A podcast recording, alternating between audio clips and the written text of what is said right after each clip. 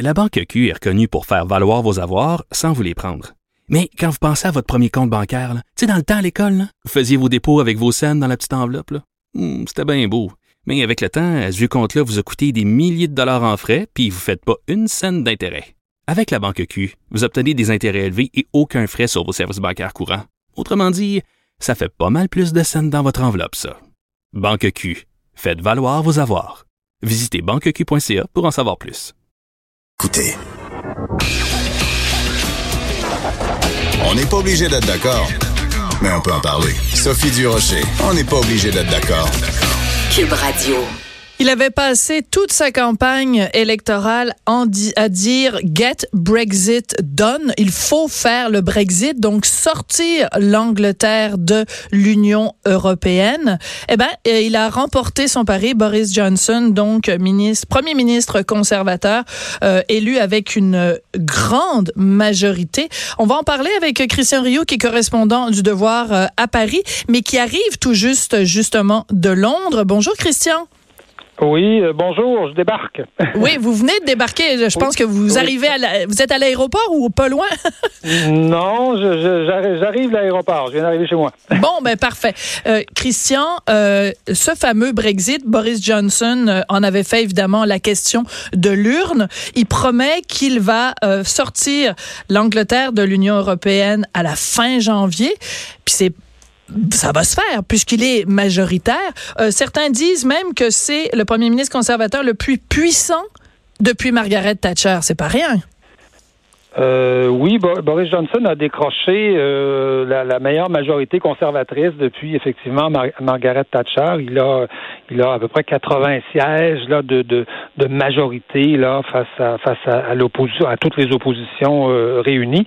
Vous savez, on nous avait dit que le, le Brexit était une folie, que les, les, les, Britanniques avaient voté pour le Brexit euh, parce que parce qu'on leur avait raconté des mensonges, que que que, que c'était juste les vieux qui, qui voulaient le Brexit euh, donc euh, qu'il fallait absolument refaire un nouveau référendum, etc., euh, etc., parce, qu'on, parce que les, les, Britanniques s'étaient fait flouer là, dans cette mhm. affaire.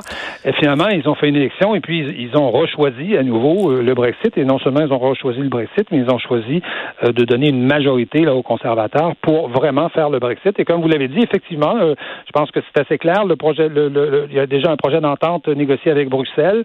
Boris Johnson va le faire voter avant Noël. Normalement, il va convoquer le Parlement pour le faire voter avant Noël. Et euh, formellement, officiellement, la Grande-Bretagne va, euh, le, Royaume-Uni va sortir de l'Union européenne à la fin janvier.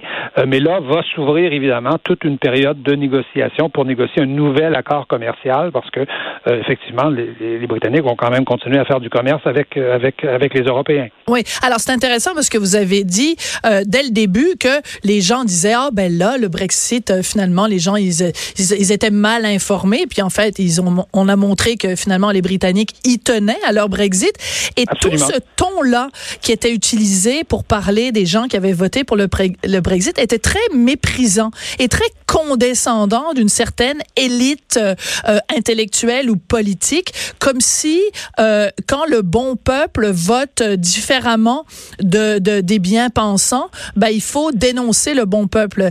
Il y, y, avait, il y a eu tout le temps ce, cette question-là, comme si faire le Brexit, donc sortir de l'Union européenne, c'était une, une catastrophe. Mais les, les Britanniques ont quand même montré qu'ils y tenaient. Donc c'est pas tous des pecnos, là. C'est pas tous des crétins qui ont voté n'importe comment. Là. Loin, loin, loin, voilà. loin de là. Euh, c'est vrai que le Brexit était un projet qui n'était pas soutenu parmi les élites, hein, ni, le, ni les conservateurs. Euh, euh, David Cameron ne soutenait pas le, le Brexit, ni les travaillistes.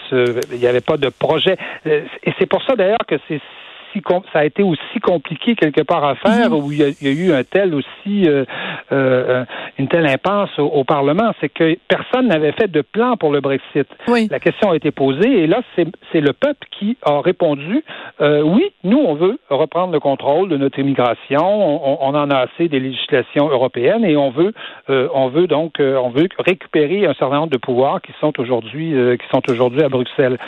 Et, et, et donc et donc oui oui, et, c'est tellement, c'est tellement vrai que c'est un vote populaire que euh, on a vu hier soir des circonscriptions qui avaient voté, qui votaient depuis 100 ans, depuis un siècle, qui votaient à gauche, qui votaient travaillistes, oui. qui ont tout à coup, qui sont passés du côté de, de Boris Johnson. Et ça, c'est drôlement intéressant.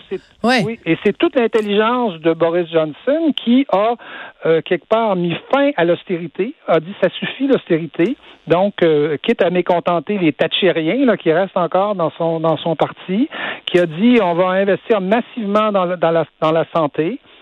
Euh, mais on va faire, mais on va faire le Brexit. Et Boris Johnson est, est allé chercher ce qu'on appelle le, le mur rouge, là, le Red Wall, qui est dans le nord de le nord de, de, de, de la Grande-Bretagne, qui, qui, sont des comtés qui étaient historiquement historiquement mm. travaillistes et, et, et, de gauche. Même le même le comté de Tony Blair, d'où vient Sedgefield, je crois, qui d'où vient Tony Blair, qui est un comté qui n'avait jamais, depuis sa création, jamais, jamais, jamais voté à droite, a voté euh, a voté Boris Johnson cette fois-ci. Donc, on est vraiment dans, un, dans un, un, chamboulement politique où, le, où les partis politiques aussi sont en train de changer. C'est-à-dire que le Parti conservateur aujourd'hui n'est plus le Parti conservateur euh, de, de l'époque de Thatcher ou Mm-hmm. de l'époque de, de, de, Cameron. C'est un parti qui, qui, qui ressemble beaucoup plus à ce qu'on pourrait peut-être appeler, vous savez, euh, le gaullisme social. Les Français appelleraient ça euh, comme ça. C'est une Ouais. droite, mais une droite plus sociale. En tout cas, du moins, le parti est dans ce mouvement-là. Et en face, une défaite historique pour les, euh, pour les Les travaillistes. travaillistes. Euh, et, et Jeremy Corbyn, qui visiblement n'ont rien vu venir. Absolument. Et ben, vous le, c'est ça, vous le soulignez, Jeremy Corbyn. Alors, le, le leader travailliste, euh, il y a quelque chose qui lui a collé à la peau pendant toute la campagne électorale, puis c'est important d'en parler. C'est des accusations ou des allégations euh, d'antisémitisme. Et il y a beaucoup circulé euh, sur les médias sociaux un extrait d'une entrevue qu'il a donnée. Je pense que c'est à la BBC, mais je suis pas certaine, où le, le l'intervieweur lui demande à huit reprises, allez-vous vous excuser pour les propos antisémites que vous avez tenus? Et à huit reprises, Jérémy Corbyn euh, euh, esquive la question. Est-ce que c'est euh, une des raisons pour laquelle son côté antisémite, est-ce que c'est une des raisons pour laquelle il a euh, connu une telle défaite, Christian? Je pense que c'est une des raisons. C'est pas la raison principale. La, raison principale, c'est que le c'est que le, le Parti travailliste n'avait pas de position claire sur la question du Brexit et les, et Oui. les Britanniques ont vraiment voté pour mettre fin au cafouillage sur la question du Brexit en disant on sort, c'est clair, puis on veut quelqu'un qui va nous nous, nous, nous- nous en sortir. Euh, je pense que c'est ça la raison principale. Mais c'est une des raisons. C'est certainement une des raisons qui a nuit de, notamment à la crédibilité de Jeremy Corbyn lui-même. Vous savez que Oui. Jeremy Corbyn, c'est euh, c'est pas un travailliste, euh, c'est pas un, un, un travailliste classique. Hein, qui le- le- normalement les, les, les travaillistes, c'est des gens qui viennent, qui sont proches du mouvement syndical, Mhm. proches du mouvement ouvrier. Lui, c'est vraiment euh, Jeremy Corbyn, c'est vraiment un militant d'extrême gauche hein, qui a soutenu l'IRA, qui s'est Ah oui. qui s'est tenu, euh, qui s'est tenu proche d'un certain nombre de, de groupes radicaux qui. euh, Ben, et qui- proche du Hamas euh, même. Il s'est fait les- photographier. Oui, il a appuyé Oui. ouvertement le Hamas quand même, c'est pas rien là. Oui, absolument. Il a appuyé ouvertement la Hamas. Il, a, il, il donnait des entrevues à la télévision iranienne, à, la télévision iranienne, à une époque où, euh, euh, à quelques à quelques mois de, la fermeture de la télévision, parce que le gouvernement a finalement fermé cette, cette télévision-là, parce qu'elle faisait la propagande du, euh, du terrorisme. Donc, oui, ça a joué énormément. Ce que ce qu'on voit, c'est que avec euh, Jérémy Corbyn est entré dans le parti, euh, tout un groupe qu'on appelle Momentum là-bas, Mm. mais qui est un groupe de, de- beaucoup d'étudiants ou d'anciens étudiants, de, de jeunes, mais vraiment d'extrême gauche, et où il y a là un sentiment euh, féroce, mais vraiment féroce anti-Israël.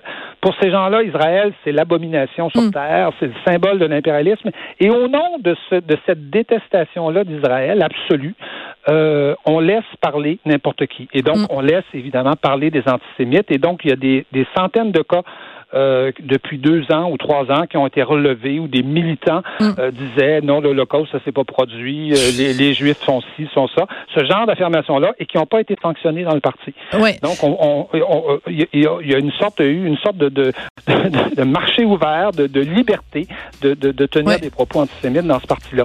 Je pense que le parti va, va corriger ça. Il y a Ben, des gens qui- des gens que ça C'est inacceptable. que ça, que ça que ça atterre quelque part, mais euh, mais euh, mais on voit que Jérémy Corbyn, pour Jérémy Corbyn, c'était pas une priorité. Et vous citez l'entrevue, effectivement, on lui a demandé cinq, six fois de s'excuser. Et finalement, il s'est excusé, mais il s'est excusé, je crois, quelques jours plus tard Oui, sur ITV. mais pas en ondes. Dans une autre entrevue. Mais pas en oui.